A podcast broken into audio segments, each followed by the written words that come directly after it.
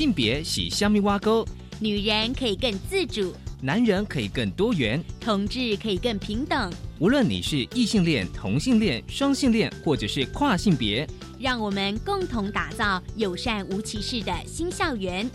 最没有尺度的声音，就在性别教育 Easy Go。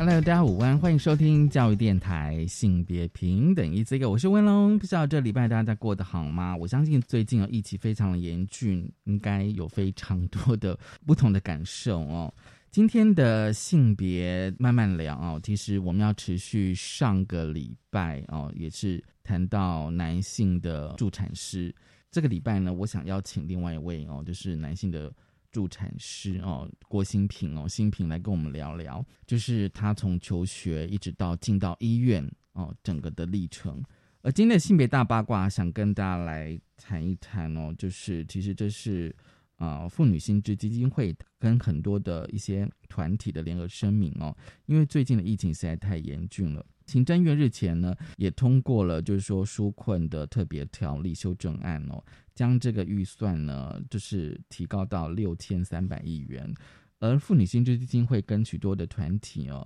认为这个纾困呢，不要忘记这个照顾者哦，就是政府应该提供防疫照顾的假的津贴，还有工作风险的津贴，并且呢，给予各类的公共服务人员防疫的支援以及托育长照服务。我们先来谈谈这一则的性别大八卦。性别大八卦，今天性别大八卦想跟大家聊，就是妇女薪资基金会以及许多的工会团体，还有妇女团体呢。发表了一个联合声明哦，就是说呢，这个纾困呢，政府的纾困方案呢，不要忘记这个照顾者哦，因为呢，就是啊，现在全国的防疫到了三级的警戒啊，就是现在是停课，但是不停班。那许多家长呢，在这个请这个防疫照顾假呢，但是呢，没有薪资的收入。那另外就是说，各县市的社服的服务呢，紧缩，甚至关闭了据点。所以呢，许多家庭呢，在这个各类的照顾的需求以及兼顾职场工作之间挣扎哦。那当然，你可以在家工作，可是呢，呃，就是说，呃，像一些防疫的第一线的呃医护人员哦，就比较难找到这个，比如说托育的服务啦，哦，或者是哦，他如果家里有老人的话呢，那他要找谁照顾呢？所以呢，照顾者跟照顾工作的关键的重要性哦。其实呢，还是要被看见了。那防疫期间呢，像一些社服啦、医疗、水电、电信、大众运输，就是说来满足这个民生的需求哦。其实呢，仍需要持续的去服务嘛哦。所以呢，啊，妇女生殖基金会呢，以及这些呃工会团体呢，他们就是提出了几点声明哦。第一个就是说，政府呢应该用这个纾困预算来提供受雇者。防疫照顾假期间的津贴哦，因为现在防疫照顾假是没有薪水的，所以呢，这个津贴呢的数额呢，以前一年度全体就业保险被保险人之平均投资薪资来计算，这样子是比较合理的。而且呢，第二点就是说，防疫照顾假呢，这个请假事由呢，应扩大为，就是说在防疫期间受雇者有需要照顾家庭者呢，皆可以申请哦。因为现在呢是规定说有十二岁以下幼儿、身心障碍失能者，可是大家有没有想过说，就是说，呃，在这个疫情冲击之下呢，其实有不同的家庭有不同的照顾需求哦，而且呢，就是说现在都是全国各地学校从五月十九号已经全面停课了，所以呢，原本就是说啊，就是参与社区照顾据点或者是住在机构的老人呢，同样可能需要在家防疫，这样才可以阻断那个感染链嘛啊。那需要家人的照顾嘛，尤其是老年人，一旦就是染疫的话，就会成为重症。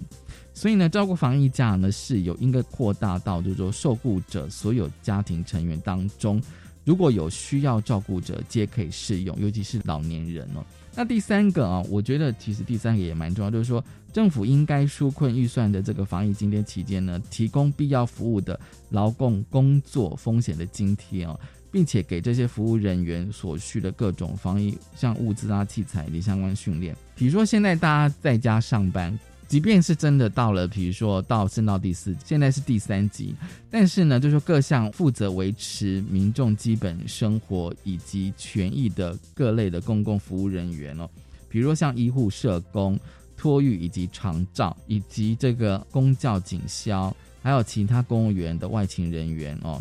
那么呢，邮局啊，还有像一些电信、大众运输以及民生需求的这个生产的这个零售的外送这些公共服务人员呢，不但需要冒险出门工作，而且呢，如果他家里有老人跟小孩，他还是需要人家照顾啊。所以呢，哦，政府应该用纾困预算呢，再放一些补贴哦，这些公共服务人员的工作风险的津贴。好，第四点呢，就是说政府在纾困预算的分配呢，应该考量自营者啊，就是说他有这个家庭照顾的需求，政府应该提供与受雇者一视同仁的补偿效果，比如说像家事清洁员、保姆、表演工作者、艺术创作者等等。啊，好，这是今天呢一开始跟大家分享的性别大八卦，稍回来性别慢慢聊。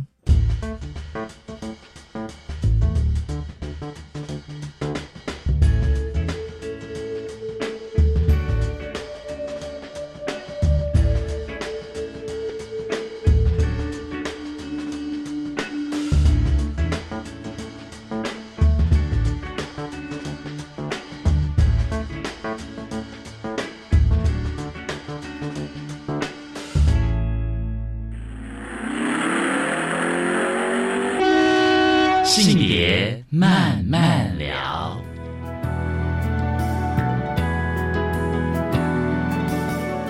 欢迎再回到教育电台性别平等，一字一个，我是问了，我们现在进单元的性别慢慢聊，今天慢慢聊跟聊什么呢？今天慢慢聊，想跟大家延续上周的主题哦。其实上个礼拜呢，我们谈的就是男性助产师的照护工作哦。那我们这礼拜呢，持续来关注这一题哦，因为其实上礼拜我们就跟就是永仁哦来谈哦，因为他是高雄医学大学的性别研究所硕士，他大学哦其实是念的是护理系。这个礼拜呢，我们就是在邀请哦另外一个就是目前哦就读台北护理健康大学助产研究所的郭新平，新平您好，嗨，主持人好。新平，所以你现在是在念助产研究所嘛？嗯，目前就读国立台北护理健康大学助产研究所。嗯嗯，然后你大学念的是护理系，对不对？对我大学的时候是念护理系，这样。可以先聊一下，就是说你当时为什么想要念护理系吗？哦，当时候高中的时候其实是想要当医生的啦，所以当时候会觉得说想要念医疗这个行业，那就当医生这样。可是因为高中的时候自己没有很爱念书，然后也没有很专心在念书上面、课业上面，所以导致在考大学的时候没有考好啊。但是因为我自己还是很希望可以在医疗这个领域工作，所以后来还就是退而求其次，就选择了护理这个行业。这样，嗯嗯，这样跟病人的接触还是可以跟一样医生一样多，所以我就选择了护理这样。所以你自己高中的时候，你想要当医生，不管是啊医生或护理，其实基本上都是要跟病人接触工作的。对对对对对所以你喜欢这样子的工作的环境。对啊，因为我本身蛮喜欢跟人接触，然后跟人聊天，然后帮人们，就是我喜欢帮有问题的人解决问题，这样，嗯对啊，嗯所以我觉得刚好医疗行业会蛮符合我这个需求，尤其是护理师或是助产师这样的工作。嗯对对对，嗯所以是蛮喜欢这个工作的啦。对哎，当时在选科系的爸妈有没有什么看法？哦，当时候我爸妈是不想要让我念这个，他们会觉得说男生念这个太辛苦了，所以当时候有就问我说，还是我去念就是工程啊、那种二类组的那个科系这样。可是因为我真的是很喜欢，所以我就有跟他们沟通了很多次。后来他们就想说，我爸爸还说，啊，不然你去念国防的护理系好了，就是好像加上一个国防，国防对那个男性的特质或是什么，就是一个比较阳刚的感觉，可能就会比较多这样。不过后来就是分数也没那么高啦，所以也考不进去国防，嗯所以后来还是嗯就是念的就是一般大学的护理系这样。一般大学护理系哦。那我可以问一下，你是几年进护理系的？你说民国几年？对对对，一百零三年。一百零三年。嗯嗯嗯。所以你那时候进护理系的时候，那个男女生的比例怎么？我们班有四十五个吧，然后好像五个男生。五个男生。对对，嗯其实都其实不多啦。嗯啊，但是那个比例都差不多，比例因为上一届跟下一届的比例也都差不多，五六个五六个，然后四十几个人这样，嗯嗯所以哦，因为其实就是刚刚录音之前，我跟新密有稍微聊一下哦，就是说对于这个男生读护理跟助产科系的一些状况，其实就是说哦，就是大三大四的时候，你们要到医院去实习，对对对对对。所以你那时候进到医院的时候，有选择怎么样的科别吗？因为在呃国家考试的部分，我们嗯护理啊、内科、外科、产科、儿科、精神科跟社区都需要实习，所以不管是什么科别，我们都会去 run 过一遍，这样，因为有一千两百多个小时的实习时数，你要达到才可以考护理师的国家考试，嗯所以。不论是什么科别，你都会被学校安排，每一个科别都需要去实习过，这样，所以基本上都会实习到啦。不管只要是你要考护理师的话，全部的科别都会实习。都要实习到对对对这样子对对对对那最后你为什么会选择产科呢？因为我记得是大三的时候开始念产科护理学，嗯然后我就在念的时候就觉得非常有兴趣。我想说，哦哇哦，着迷吗？着迷吗？很蛮着迷的，而且。产科跟其他科别比较不一样的是，因为产科它是生小孩的过程，那其实孕育小孩跟生产的这个过程是很自然，然后也是本来就会发生的事情，嗯就是我们在孕育下一代就会发生的事情。相对其他，比如说内科、外科、儿科啊，或者精神科，就是他们是跳脱说非一般常人，就是已经生病的状态，我们要去怎么照顾他。嗯就是跟其他科别比较不一样的地方是这边，所以其实我那时候的实习老师就跟我说，生产不是病，它是一个过程，但是在这个过程当中，为什么会需要人家照顾，就是因为它的特殊性，这个产科的特特殊性，所以那时候就觉得哦，好着迷哦，就是怎么样生小孩啊，然后小孩从一个小胚胎，然后变成有眼睛、有耳朵、有心跳，嗯然后再怎么生出来，我觉得那是太太令我着迷了。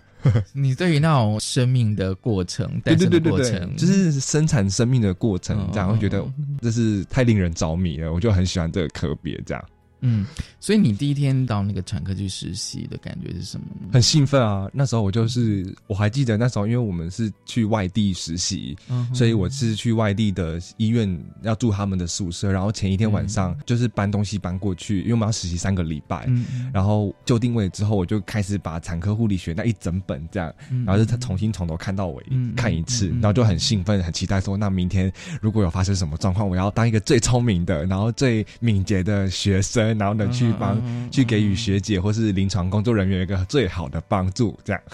所以你那时候的自我期许还算蛮高的耶。蛮高的啊、因为我真的很喜欢、很期待那时候在产科实习的时候，嗯。对啊，对啊，嗯，所以你遇到了护理长，应该也蛮鼓励你的吧？因为我们那时候我遇到的护理长蛮年轻的，嗯他对于男生这个部分其实没有太大的限制，或是说拒绝，嗯只是他有提醒我说，如果我要做任何事情之前，都一定要有学姐，就是在旁边，就是在临床上。啊？因为他怕说会有一些性别上的问题。嗯如果我今天一个男生，我单独跟产妇接触或是做进行做照顾的时候，嗯就第一个会有一个问题是，如果今天产妇一口咬定我对她做什么事情的话，我可能没有人帮我证明或是帮我澄清。啊。第二个是因为就是护理的学生、实习生，我们也不能单独跟产妇做就是一些独立的工作，我们需要有呃护理师有牌子的护理师看着我们去做照护的工作，所以护理长特别提醒说，这性别上的这个问题，我可能要小心一点，就是如果。要做任何事情呀、都要征询过同意之后才可以做，不然的话，怕会有一些呃性别上的投诉啊，不必要的困扰。对对对对对，然后造成医院或是学校端的一些麻烦。其实刚新敏你这样讲，让我想到说，比如说像我现在不管是看病哦，或者是甚至住院好了，我发现现在医护人员啦，大概都会讲一下说，我现在要帮你做什么，不管是要拿仪器啊，或者超音波这样子。我发现现在越多的护理人员，他会先跟我讲一下，或者说，哎、接下来这个会很冰冷哦之类的这样子。我觉得，因为医疗到后来变成一种是一种互动，所以哎、对，互动，对，对它医疗这个互动不会只有单纯说我治治疗你，我照顾你，因为它是一个互动双向的过程。所以其实，呃，那种互动的时候所建立的关系是很重要的。那我假如今天我今天没有经过你允许碰你的身体，或是去做什么事情，有跟身体有关系，或是在你周围这样做，我觉得其实一般人来讲都会不舒服，何况是在生病的人，他们那时候是最脆弱、最敏感的时候。嗯所以其实身体的接触，然后征询同意，这个都蛮，我觉得是蛮蛮重要的啦。就是我们现在医疗人文啊，会一直在推这个部分，就是医是疗人文。跟病人的互动，医事人员跟病人的互动，这样会蛮注意这一块的。你在医院实习的需要到内诊吗？如果是研究所，我在啊，产研究所，研究所那个助产研究所的时候，因为我们要学习当一个助产师，嗯那在这个时候我就会学习需要内诊去评估现在产妇，呃，我们所谓的子宫颈开到几公分啦，然后小朋友的头是不是已经固定了，或是已经在胎那个什么呃骨盆腔的哪个位置，我们就需要做学习这个动作。可是大学的时候，因为内诊这个动作是蛮不舒服的，所以我们大学的时候是没有做这样的的练习跟实习，是研究所之后才有这样的操作，这样。嗯。嗯，那后来就是说，就是说你在医院的那种状况，其实有时候我会觉得一种是时代的改变啦。也许在二十年前，我们对于男性护理师都觉得哇，就是到医院就看到有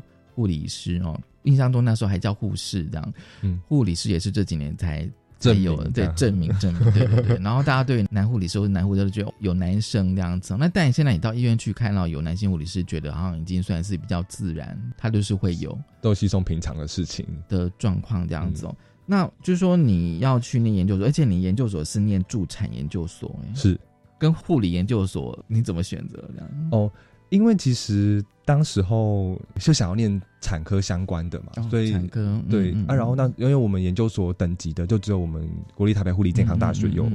护理的的助产的研究所，嗯所以就是其实想当然就是。其他学校都不考虑，其他学校研究所都不考虑，就是直接考虑就是国北护，因为那就是助产的研究所，专注在产科照顾这个区域。嗯啊，当然，因为助产师跟护理师有雷同的地方，都是做照顾，可是他们的职责会不太一样。这样，因为我们助产师在照顾方面会很强调，就是连续性的照顾，就是从怀孕前、怀孕中，然后生完小孩一些育儿的部分，就是一整个连串的照顾。可是如果在医院医疗体系里面啊，一个妈妈要生小孩啊，她会经过很多单位进来急诊哦，我阵痛，我现在来急诊，急诊一批护理人员跟医疗人员进去急诊之后转介到产房，产房就一批护理人员跟医疗人员，我们都还不算每班每八个小时换一班的这个情况啊。生完小孩之后，她又要去产后病房，就是一批的新的医疗人员跟护理人员，啊，其实就在医院里面就要换了好几组人马。可是助产士的特色是说，我会有连续性的照顾，我从你怀孕前呢，我就我就跟你接触，然后呃跟你讨论你一些身体上的问题呀、或是你的疑惑，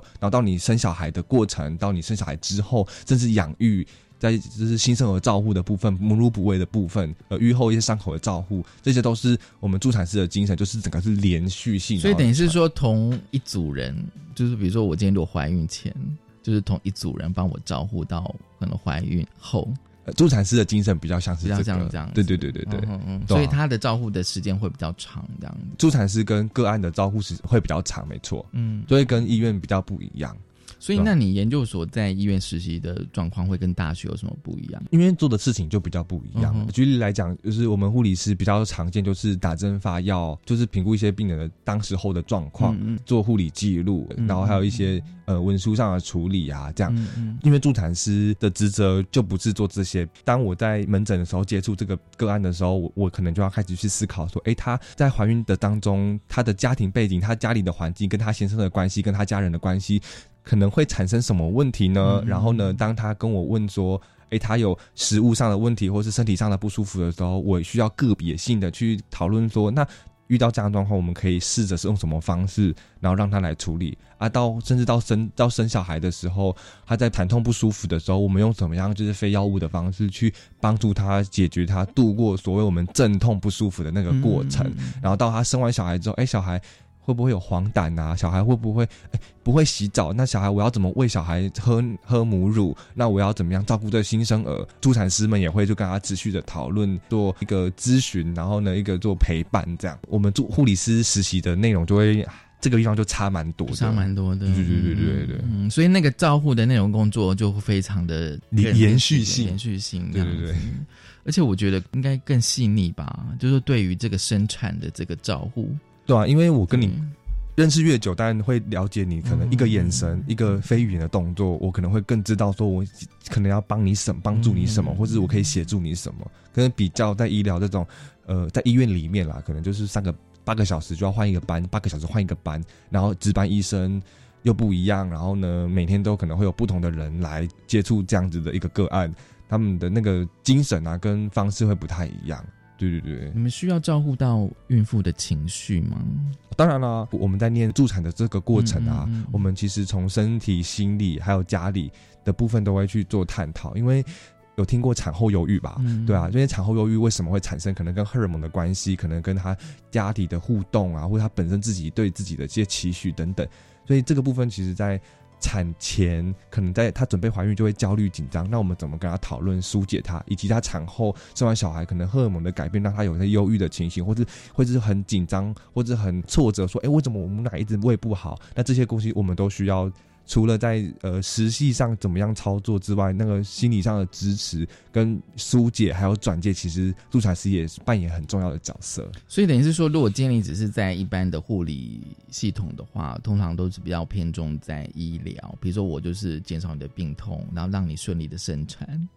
可能会是这样，但是因为医院也会希望说做全方面的，怎么身心灵一起照顾，整套服务这样，对，也也会希望有这样子的照顾模式，所以在护理的一些护理评估量表里面，嗯其实就会评估他说，哎、他现在心理状态怎么样啊？忧郁指数几分啊？或者他现在会不会有一些潜在可能会需要转介到精神科或是心理治疗师的一些问题？其实现在也会也会做啦，我们医院端也是会有这样子的一个。配套措施去去协助，可是只是说那个实质上是为了完成这个作业去关心，还是说是真的发自内心去关心，这个就不得而知了。嗯，对对对，嗯变成是哎、诶我们规定说每都要问他现在心情怎么样，心情好不好，是被规定说要问，还是说真的是发自内心在照顾他的时候是连心理上一起照顾，这个就可能就要看个人。就是说，如果你自己本身就是说，你可以观察到那个孕妇她实际的情绪，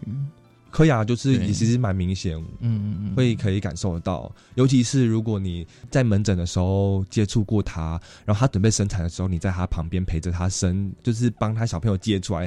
然后放在他身上的时候，那个过程你就会看到他那情绪的变化。嗯，嗯，然后嗯，呃，可能门诊会比较焦虑，然后想很多问题，然后甚至会有一些期待。可在待产的时候会不舒服，然后觉得为什么要这么痛？为什么痛痛那么久？然后生生生完小孩的时候，哦，小朋友出来了，那种喜悦，其实你就看着他们那样情绪起伏，其实我觉得是蛮有成就感的啦。然后而且可以在旁边支持他们，给他们一个正向，然后一个好的一个生产的经验，这也是蛮蛮有价值、蛮有意义的，嗯对吧？？你觉得产妇也是要去支持、鼓励他们去生产这件事情，这样就是说你要给他们比较正向的那种支持。就是说到了医院，然后可能遇像遇到你这样子的助产师的话，我自己听来我觉得也是蛮重要的。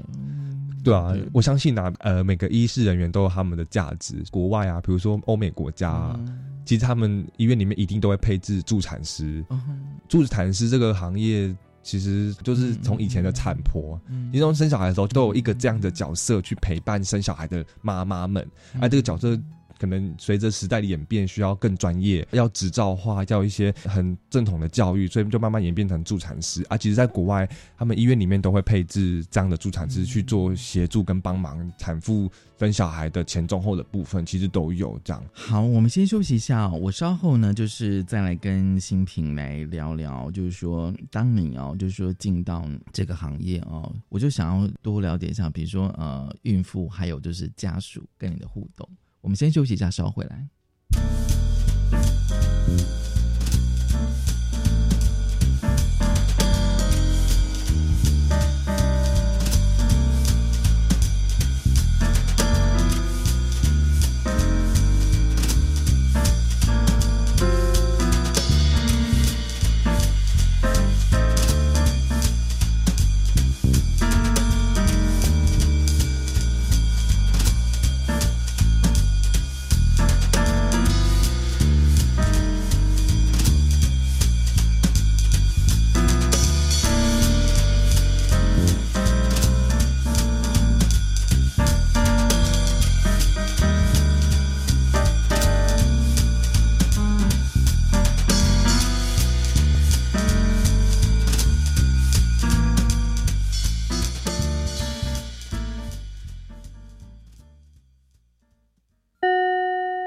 下课后除了补习，究竟还能有什么选择呢？欢迎来到高校生的社团故事馆，这里是兴趣的摇篮，这里是快乐的泉源，这里是梦想的起点。每周二晚间十点三十二分到十一点，就让浩纯、姿荣、子涵、陈君带你探索最丰富精彩的高校生活。敬请锁定，今天不补习。高中理化科目要如何线上学习呢？教育部持续扩充学习资源，例如在 YouTube 平台上面就增加了我们熟悉的英才网，以及和国教院与台达文教基金会合作开发的台达摩克师频道哦。那除了理化以外，还提供了哪些内容呢？还有高中数学、生物、地球科学等一共五种学科学习资源，另外还有技术型高中数学和电机电子群科的核心科目哦。以上广告由教育部提供。全体就节能作战位置，动作！戴上口罩，拿起抹布，让我们一起还给家电一个清白。只要谨记三口诀，夏天超省钱：一看、二清、三放心。定期查看家电使用状况与清洁保养，在家享受高品质。快跟乌漆嘛黑的家电说拜拜！省电达人就是你。更多省电秘诀，上网搜寻节约能源园区网站。以上为经济部能源局广告。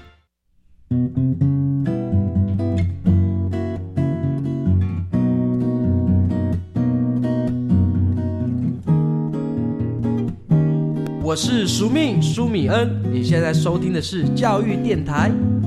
Open your mind，就爱教育电台。慢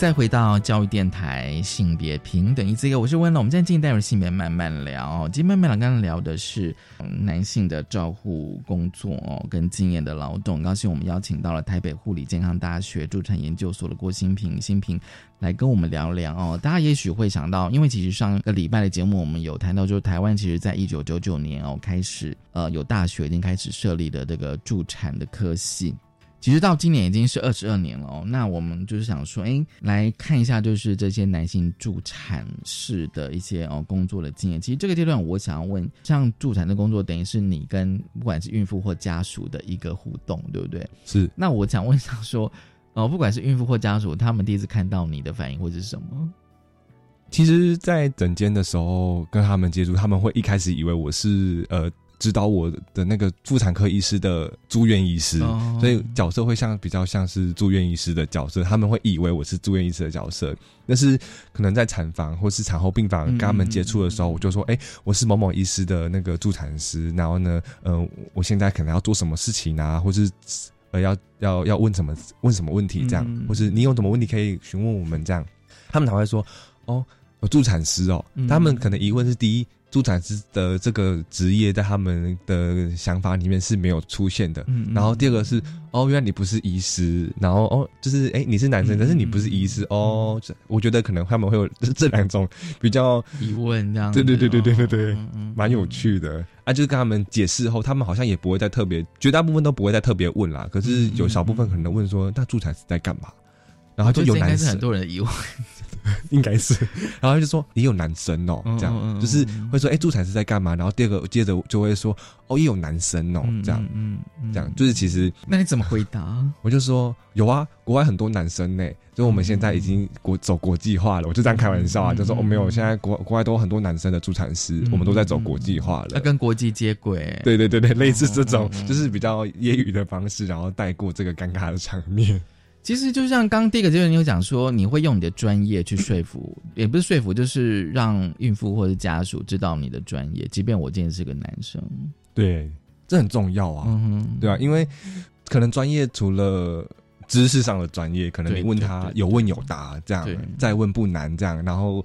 可是另外一方面就是可能技术方面的专业。举个例子，可能有一次整个产房他们要帮那个产妇打那个静脉留留置针，就是要打点滴，嗯但是整个产房的护理人员都打不上。啊，因为我本身在临床的经验有走过急诊一小段时间，所以他们就想说应该我的打针技术还不错，所以就邀请我去帮他们就是打个针，就是打个点滴这样。然后那时候我就很帅气的一针打上，然后就是吹着风就走了这样。啊，其实后来在接触第二次去接触那个产妇的时候，他们就会哎、更信任我，因为有听那个护理师说，他们有问说，哎、那个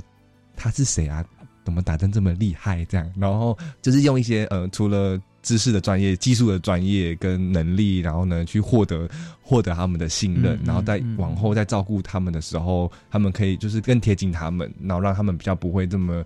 拒绝，或是可以让他们接受这个男生的助产师这个角色，这样就是说我还是很专业，在打针也是可以打的很准这样子。之类的，这样。就是除了知识之外，我的技术也不错哦，这样。说虽然我们讲的是家属哦，因为在那个比如说在助产这件事情，孕妇那就是她的先生嘛，对不对？对哦，比如说可能孕妇的先生，嗯，我觉得有时候你怎么去因为如果在产房里面啊，他们准备待产，就是可能已经开始会有一些震动的情形。通常绝大部分的先生都会不知所措，站在旁边不知道干嘛。嗯很多我自己在临床上的观察是这么如此。二来是我进去跟他们接触的时候，我都会先自我介绍，哎，我是某某医生的助产师。那等一下啊，你如果没有那么不舒服的时候，我们过来，我们来做一些运动，然后或者是我们可以做一些什么事情，这样等等等。嗯那那个爸爸就会觉得，哦，终于有人可以来协助我的太太，不要让他这么不舒服。嗯嗯然后或者在协助他的过程当中，我会跟先生讲说，先生你做的很好，那你跟着我一起做，然后你参与怎么样让妈妈可以减缓不舒服，就什么技巧啊，然后你就亲自来做，我来我在旁边指导他，或在旁边陪陪着他们一起做。那其实就是让先生可以帮他的太太做一些什么。不要让他觉得好像在旁边，哎、我在一个公司里面一个经理，然后就我在产房里面练什么都不是，我只在旁边当个小的这样，所以就让先生更有参与感，在这个怀孕的过程当中，或是生产的过程过程当中，那其实先生跟我的关系就会变得像是哎、一个好兄弟啊，好伙伴，那你来帮我，告诉我如何陪伴我的太太去完成生产这件事情。对对对，大概是。先安抚他们的情绪，然后你再跟他讲说你可以做哪些事情。也不会安抚他，因为他们这可能就愣在旁边啊。我可能带着他做一，就是可能先帮他先跟先对产妇做一次两次嗯一些，比如说按摩啦，或是一些呼吸的引导等等。那这个时候我就会把矛头转向先生，告诉先生说：“哎、那你可以来试试看，像我刚刚这样做哦。”然后我就让先生自己 try，就是试试看怎么做，可能怎么引导，让先生自己去握着他太太的手，然后呢眼神跟太太有接触，然后呢去引导他呼吸。那我在旁边嗯就会鼓励他们说：“哎、做的很好，很很棒，哎、你做得到啊，你非常好之类的。”然后让他们可以一起参与在阵痛的过程当中生。产的过程、就是，对对对，不要让妈妈觉得说，就我一个人在那边痛啊，然后你在旁边不知道要干嘛，然后就很生气。我有听说很多先生都愣在旁边，对啊，就是不希望让这样子的一个经验在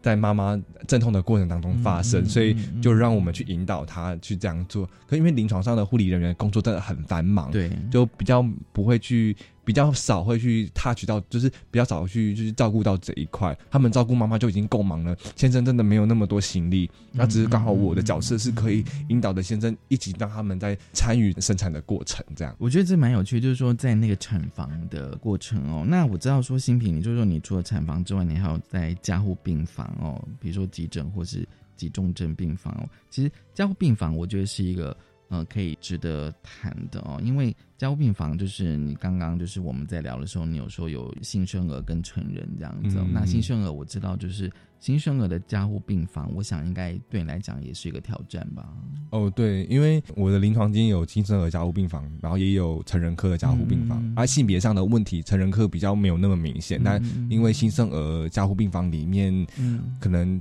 就是刚出生的新生儿比较有状况的，会过去那边做观察，还有密切的一些治疗，就密切的观察跟治疗，这样、普遍大众的观念都知道，不喂母乳这件事情是重要的，嗯。所以即便在加护病房里面的的小朋友 baby 们啊，如果在允许的状况下，我们还是会鼓励他们做亲喂母乳哺喂的部分，这样。母因为母乳哺喂的部分就会跟我们助产师的工作会也有比较详细，是怎么指导他去正确的含乳，然后正确的吸吮这样。啊，在临床上通常会担心说，我去接触妈妈的，比如乳房这样比较亲密的、比较私密的部位的时候，可能会有一些问题，而且我就是小朋友的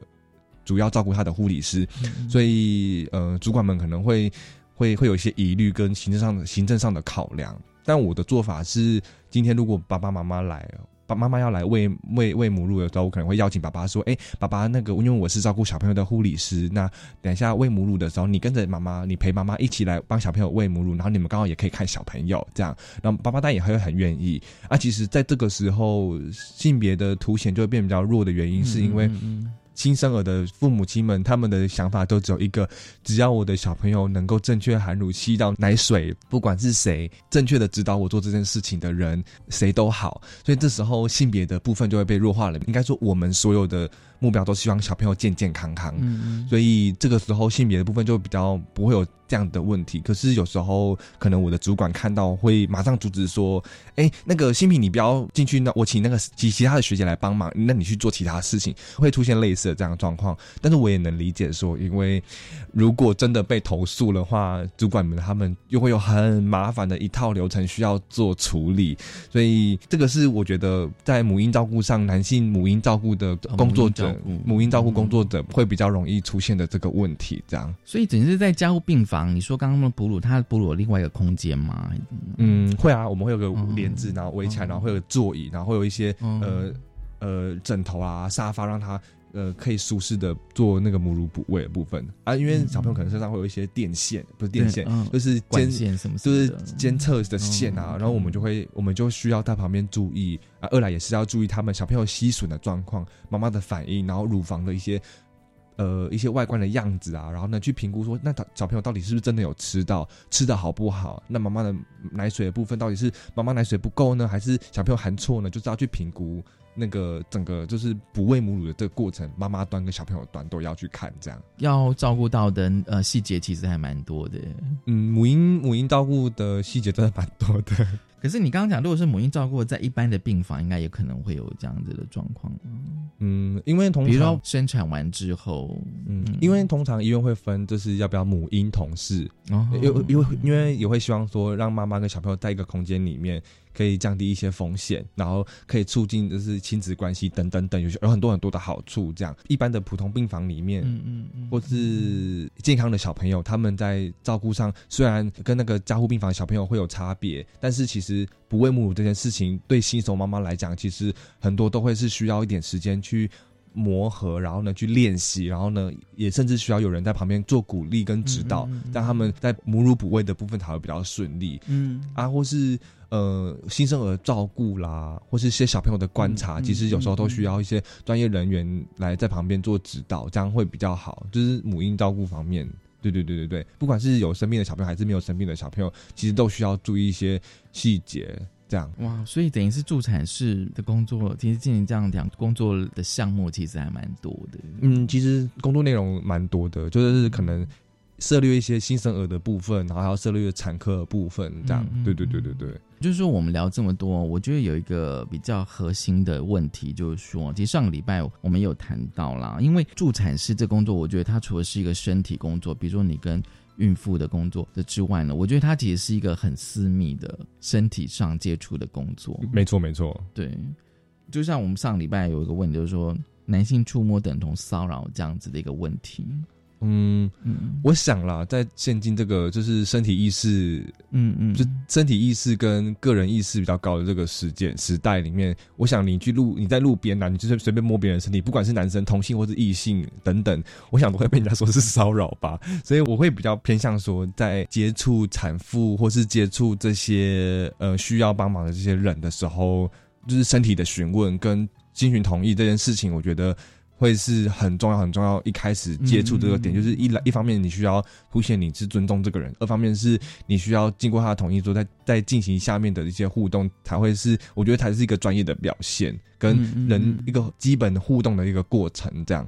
对吧、我觉得这个是蛮重要的。那只是因为我们去接触的时候，可能因为是男生的关系去接触，那那当然就是病人会有自己选择嘛，不一定是病人啊，产妇本身她也会有自己选择说，那我想要由谁来照顾？那今天不同性别的人来照顾我的时候，我觉得不舒服，那他可以提出这样要求，然后呢去做反应。那我觉得这个也是现在这个社会就是自我意识比较高的，也会去表达这样的诉求。可是这会跟之前我们提到的男生在母婴照顾方面会比较难入着手，这个有一些关联的原因，是因为行政程序或是医疗院所他们这一端会是希望说，因为妈妈都是女生，他们也可能比较希望是由女生来照顾，产家也会比较希望呃女性的工作人员来照顾，所以医院在配置人力的时候就会以女性为主去做人力的配置，但是这一方面就会可能会忽略到，就是如果男性可是他们有够专业的话，这一群男生怎么办呢？就会忽略忽略到这一点。那其实我自己认为啦。如果更好，如果如果能够的话，那就是院方应该是院院方或是这个提供医疗的这个提供这样的选择的时候，我提供的是以专业为主。但不管是男生女生，或是不管是怎么样的性别，我提供是专业，我提供是专业的照顾的这一个这个项目。但当我提供这样那么多的选择的时候，让选择的人去选择说，我今天想要男生或女生，那就是由他们自己做的选择。我觉得那个概念有点不太一样，就有一点像是。呃，提供选择跟接受选择两种思维的部分，所以现在台湾的医院的产房都没有男生的。护理人员的主要原因大概就是这些，因为如果一旦有一个骚扰的事件，或者什么性别、性骚扰、性侵害这样的一个字眼出来，其实对医院的形象啊，或者对同仁们的志气都会打击蛮大的，而且后续的处理跟后续的一些配套措施，其实会需要所花费的成本成本会很高很高很高，所以这一方面。院方也为了避免发这种事发生，所以其实就会比较不不倾向在产科或是母婴照顾的时候用男生来去做照顾。我觉得这这也是情有可原啦。对，然后也导致这样的状况。所以我们在男我们男性人男性的护理人员要进去产房工作的时候，会有一些阻碍跟限制。我觉得这是可以理解的。有阻碍跟限制，那我们待会就来谈怎么样去突破这些阻碍跟限制。我们先休息一下，稍后回来。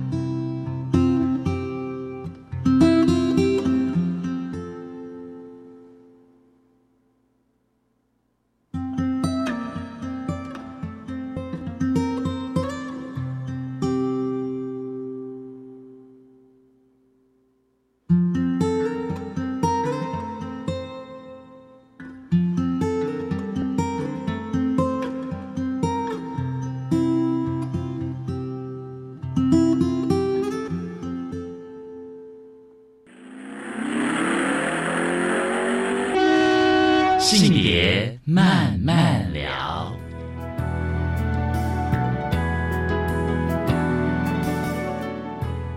教育电台性别平等意思一个，今天呢，我们高兴邀请到了台北护理健康大学的助产研究所郭新平来跟我们聊聊男性助产师的照护工作经验哦。其实上阶段最后我们有提到，就是说你觉得就是有很多的阻碍跟限制嘛，对不对？就是在男性助产的工作环境哦。那但我们又想问说，那怎么去突破呢？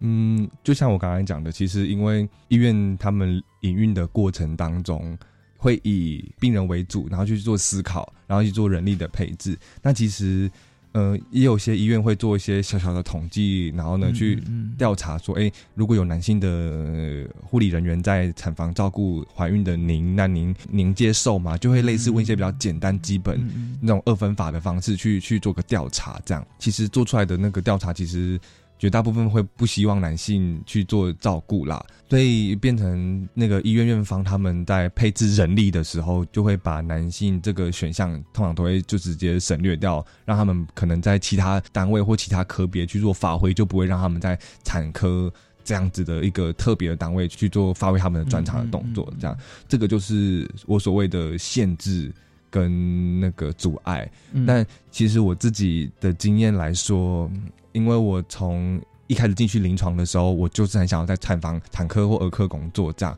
主要是产房。但是因为因为是男生的问题，而且加上没有先例说让男性的护理人员在产房工作，所以导致说主管们可能会希望说，那你你先进来我们医院补充我们人力之后，那我们看看用什么方式再让你可能可以，也许。进去产房工作，可是会有个问题是，当要进去的时候，可能就说啊，那你你再去哪个地方支援一下，然后要再去的时候，你再去哪个地方支援一下，哦，训练你的能力，你把你的能力备齐的时候，你再进去产房工作，那你很有专业，专业度够，经验度够。那在产房就不会被拒绝，会类似这种这种话术，然后让让我们在。可是我没有产房的经验，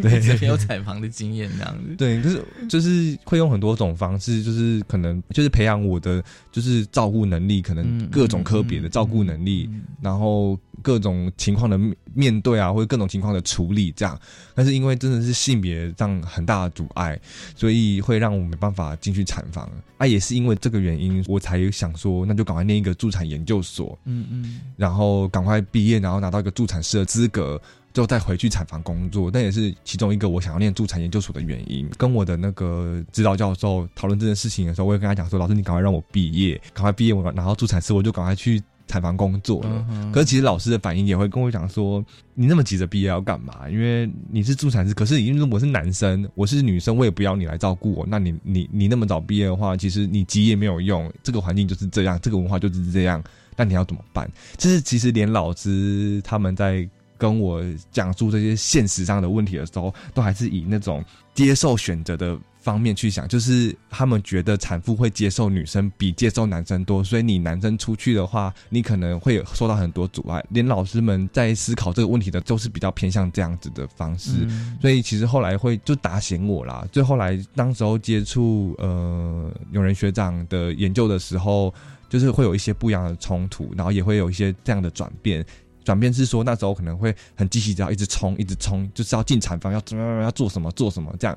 可是到现在，就是实际真的跟行政端的主管们去讨论说，我要进去产房工作，可能会遇到怎么样很现实的问题，然后呢，可能会遇到怎么样的状况的时候，跟他们讨论，跟他们商量，可能拟出很多 A、B、C、D 计划，但是最终因为真的会害怕，然后也会担忧一些不必要的一些误会跟事情产生，所以其实变成是可能退而求其次的，就是在儿科。相关的工单位工作，让我能够还是可以接触母婴照顾，这样，这个就算是一个蛮大的限制。我也可以理解说，嗯，会有这样的转变跟这样的原因形成，其实是蛮情有可原的啦。但如果放眼国外的话，我有认识国外男生的助产师，他们有六十几岁哦，还有四五十岁的。其实他们，他也跟我说，当时他在进这个产业的时候，确实就是会遇到这样的状况。可是经过二三十年来之后，慢慢的观念转变，他们在产房里面，大家都很很希望他可以跟他们一起在他们的团队里面做帮忙跟协助。那所以我觉得说，呃，这是时间上的问题，可是最重要就是把自己准备好。所以这是我的整个很大心境上的转变，这样我反而会觉得说，现在都还不是时机，时机就是把自己养成好之后，哪一天的时机到了，舞台到了，就站上去发光发热，这样。那表示说，你还是希望有一天在产房里面，当然还是会希望啊，对啊，对啊，只是说现阶段就是人的人时地都要合，你才会完成一件事情。那既然那个人跟时间还没有的话，就把自己准备好。我觉得是最重要的，这样，所以有句话不是说“山不转路转，路不转人转，人不转心转”嘛？所以我就觉得，当这个制度还没有转过来的时候，那我先调整我自己的心态。反正因为我还是很喜欢这个行业，然后我也对这个行业很有热忱。我是说母婴照顾这行业，对吧？所以我想说转化自己的心态，然后呢再去充实自己，用现阶段可以做的事情，比如说学术方面、研究方面呢，去去去照顾这群产产妇，或是开演讲，或是跟产妇们讨论等等等等，或是接触一些呃有需要的一些相关团体，然后呢去让自己能够在这个产业跟领域当中去发挥我自己的价值跟哲学，这样。所以你会期待说未来你的学弟？他们可能他的阻碍会比较小，一定会希望啊，一代一代，一就是如果之后他们能够阻碍少一点，然后更多人能够加入这样子的母婴照顾的行列。就是因为现在人生的又少了，所以每一个都更需要照顾到每一个生小孩的品质。嗯，那这个行业，我们助产这个行业，就是可以把握这么好的品质，跟提升这样子的一个照顾的那个那个满意的这个成成果。那当然会希望说，有越来越多心血可以加入，不管是男生女生，只要愿意，我们就一起努力这样。今天真的很高兴，就是新平来跟我们分享。大家当然就是说连续听了两周，应该知道说这个其实男性的助产是在台湾其实哦已经有，但是呢，我相信就是说今天你要去念不管护理系或者是呃助产科系的男性，我相信一定都有一些热忱，你才会去念那个科系嘛。那你念科系的时候，你也知道说你未来的工作环境就是在医院、在妇产科、在产房。所以我想，那个工作热忱其实有了，但是前面的阻碍就在那边。对，那要怎么突破呢？我想说，继续加油吧！我当然希望说，我们的时代是往前进的。今天真的很高兴，新平来跟我们分享他的呃男性助产的经验。谢谢，谢谢，谢谢你，谢谢新平，嗯，谢谢大家，谢谢主持人，谢谢大家收听今天的性别编理，一字一个，拜拜。A country dance was being held in a garden. I felt a bump and heard an oh, beg your pardon. Suddenly I saw polka dots and moonbeams all around a pug nosed tree. The music started I the perplexed one? I held my breath and said, May I have the next one in my frightened arms? Polka dots and moonbeams sparkled on a pug nosed dream. There were questions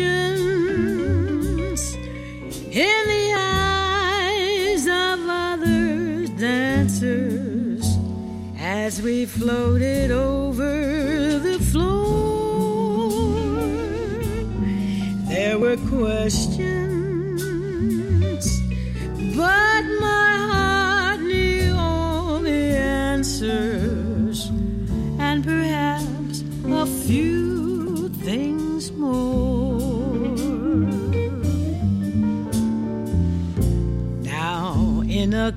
cottage built of lilacs and laughter, I know the meaning of the words ever after, and I'll always see polka dots and moonbeams when I kiss the pug. Nosed